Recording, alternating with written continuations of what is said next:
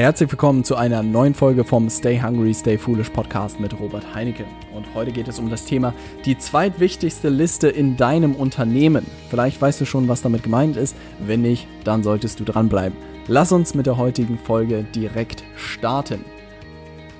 Ja, was ist damit gemeint? Ähm, was ich beobachtet habe bei vielen sowohl Unternehmen als auch Selbstständigen, dass äh, viele es verstanden haben, Reichweite aufzubauen. Also das bedeutet, alle möglichen Leute teilen was auf Instagram, sie teilen was auf Facebook, sie laden Videos bei YouTube hoch, sie, keine Ahnung, was gibt's noch so, machen Podcast, all sowas. Ja, aber Reichweite alleine bringt dir nicht so viel.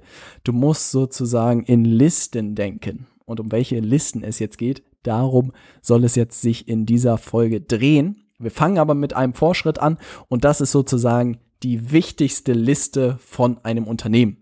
Und wir machen mal ein kleines Gedankenspiel. Und zwar ähm, bist du jetzt erfolgreicher Unternehmer oder erfolgreiche Unternehmerin, sitzt in deinem Büro nichts ahnend und plötzlich geht der Feueralarm an und äh, alles jodelt, ja, jodeln, Feueralarme, ich weiß es nicht. Äh, jedenfalls alles quietscht und schreit und will rausrennen. Und du hast jetzt noch 30 Sekunden, um irgendwas mitzunehmen. Ja, die Frage ist jetzt, was nimmst du mit? Ich lasse dich mal äh, zwei Sekunden drüber nachdenken. Was ist das Wichtigste, was du mitnimmst? Also, was für viele natürlich naheliegend ist, der Laptop. Ja, geh mal davon aus, du hast keinen Laptop. Du hast nur einen Desktop-PC, den du jetzt nicht mal eben mitnehmen kannst. Oder vielleicht kannst du ihn mitnehmen, dann kannst du ihn auch mitnehmen. Aber was wäre die eine Sache, die du irgendwie retten würdest, wenn dein Büro brennen würde? Ja, ich glaube nicht, dass du drauf kommst. Vielleicht kommst du drauf. Wenn du drauf kommst, bist du gut. Und zwar, das Wichtigste eines jeden Unternehmens ist die Kundenliste. Ja, also die Liste der Leute, die am Ende dein Gehalt und dein Verdienst bezahlen. Und äh, das hat auch äh, Reinhold Wirth so schön gesagt, bei dem ich sozusagen gearbeitet habe, ähm, der gesagt hat, wir sind die Angestellten unserer Kunden. Ja, du bist nicht der Angestellte von mir, ich bin nicht dein Chef, sondern wir sind die Angestellten unserer Kunden, weil die Kunden am Ende unser Gehalt bezahlen. Und da hat er vollkommen recht. Wenn man diesen Perspektivwechsel macht, dann versteht man das. Wichtigste Liste im Unternehmen oder das Wichtigste eines jeden Unternehmens ist die Kundenliste. Weil ohne Kundenliste kannst du nichts verkaufen. Wenn du nichts verkaufen kannst, verdienst du nichts. Wenn du nichts verdienst, bist du am Arsch. Ich weiß nicht, ob man Arsch sagen darf, aber ich glaube, ich darf Arsch sagen. Also, wie gesagt, wenn du eine Sache retten kannst, dann ist es deine Kundenliste. Das sollte einem jedem klar sein. Auch jeder, der vielleicht nicht als Geschäftsführer arbeitet, irgendwie im Marketing arbeitet, im Vertrieb arbeitet, wenn du, was weiß ich, in der Produktion arbeitest oder im Controlling arbeitest oder im Einkauf, sei dir immer bewusst, ähm, die Kunden bezahlen auch dein Gehalt. Und insofern ist einfach die Kundenliste das Heiligste, was es gibt. Jetzt habe ich das aber genannt die zweitwichtigste Liste. Was könnte das denn sein? Und das ist relativ simpel beantwortet und zwar der Vorschritt, bevor Leute natürlich Kunden werden und irgendwas von dir kaufen, sind sie erstmal Interessenten. Also das bedeutet, sie interessieren sich für deine Dienstleistung oder für dein Produkt. Und das bedeutet, wenn du zwei Sachen rettest, dann würde ich zum einen die Kundenliste der Leute, die sozusagen äh, schon gekauft haben, retten. Und zum anderen würde ich die Liste der Interessenten retten. Die Leute, die irgendwie daran interessiert sind und die ich jetzt einfach überzeugen muss. Ja, also es bedeutet, was weiß ich, ich habe 100 Kunden und 1000 Interessenten und jetzt kann ich natürlich die 1000 Interessenten davon überzeugen, dass sie auch zu Kunden werden.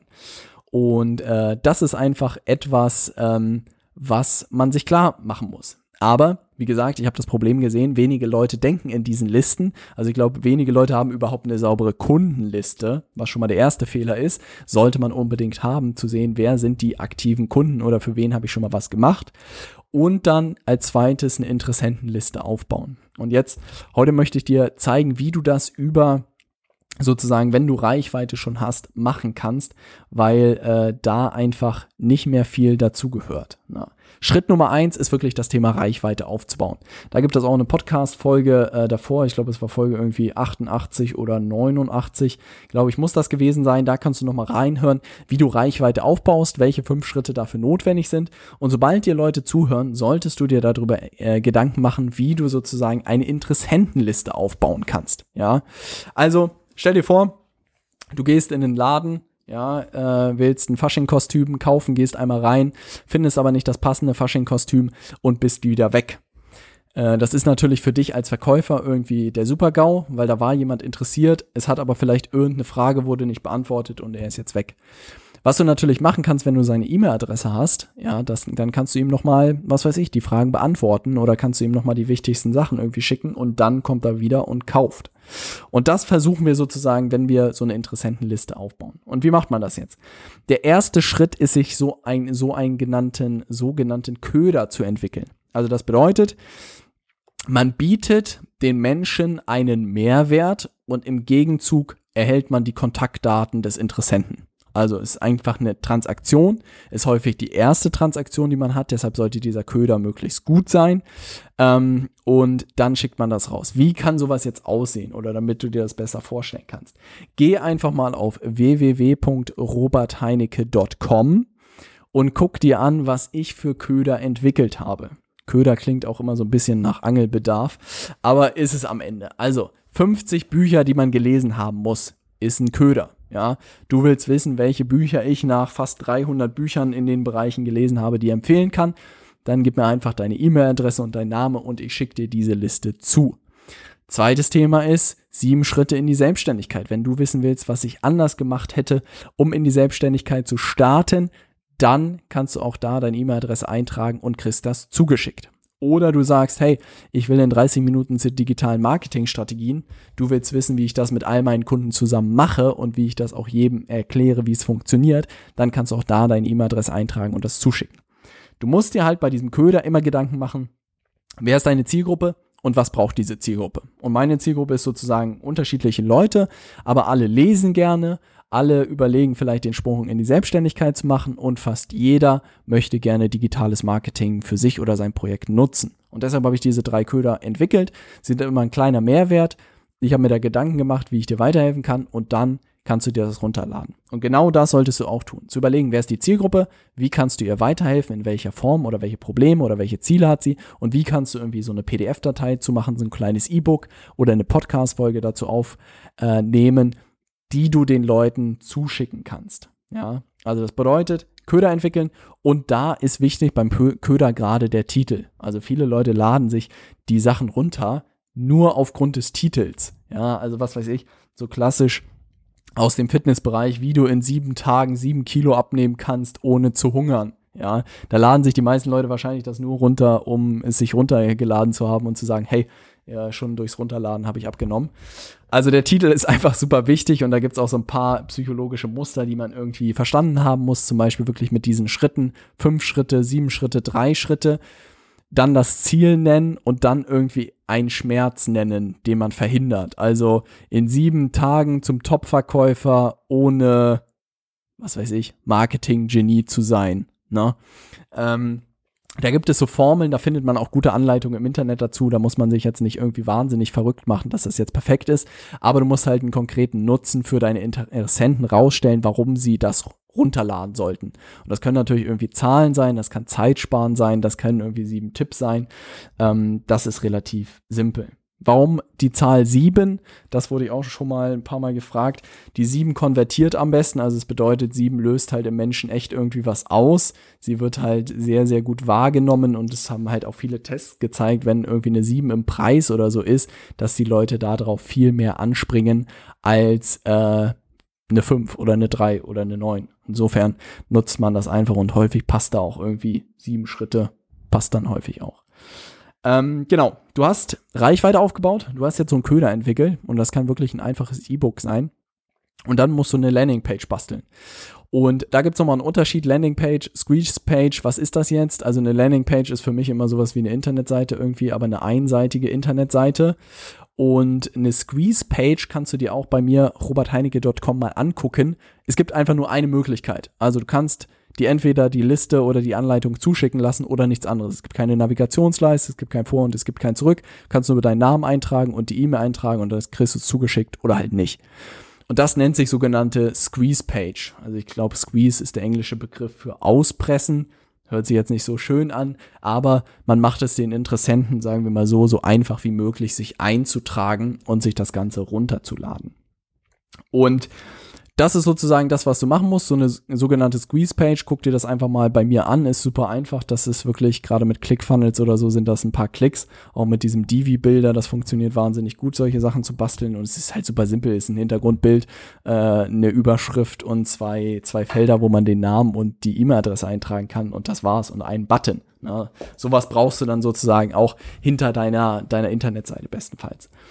Und dann musst du das Ganze mit einem E-Mail-Anbieter verknüpfen. Also das bedeutet zum Beispiel sowas wie Mailchimp, Clicktip, Clever Reach, ich weiß nicht, was es da alles so gibt, Get Response. Also da gibt es wahnsinnig viele Anbieter.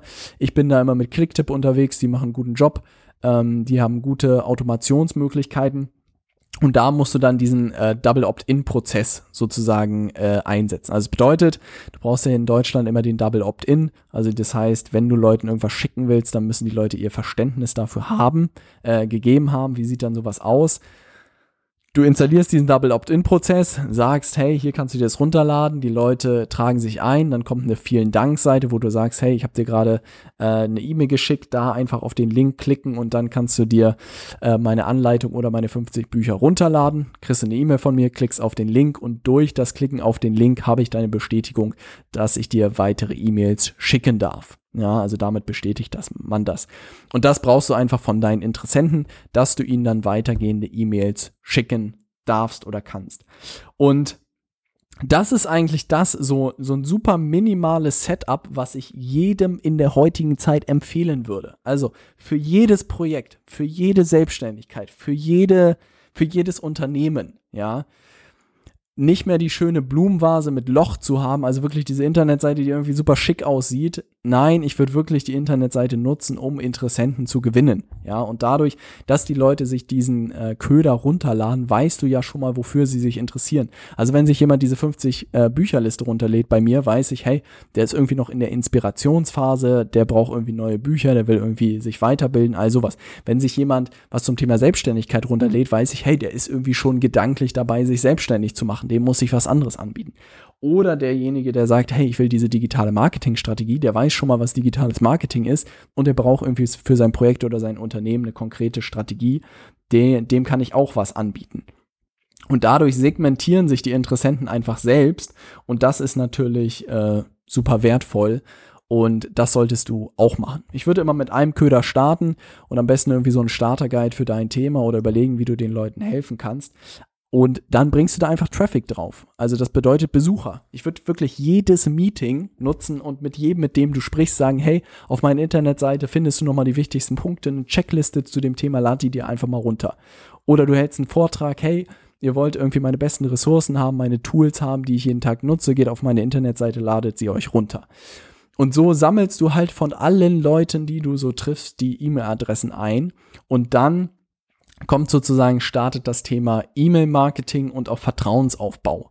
Und da, glaube ich, mache ich nochmal eine separate äh, Folge dazu, weil Fokus in dieser Folge war wirklich dieser Gedanke, Internetseite nutzen, um Interessenten zu gewinnen. Weil es verirren sich immer wieder Leute auf deine Internetseite, dann kannst du auch mit Stolz da rausgehen und du hast nicht irgendwie, kannst nicht nur sagen, hey, ich habe hier 100 äh, Besucher auf meiner Seite jede, jeden Monat, sondern du kannst sagen, hey, ich habe 20 Interessenten diese Woche schon wieder über meine Internetseite gewonnen. Da tut sich richtig was. Und das ist natürlich das beste Zeichen, wenn du da Leute hast, die sich für deine Inhalte interessieren, weil es ja schon mal ein prinzipielles Interesse an dir und deiner Leistung zeigt. Und insofern vielleicht auch kleine Aufgabe für heute.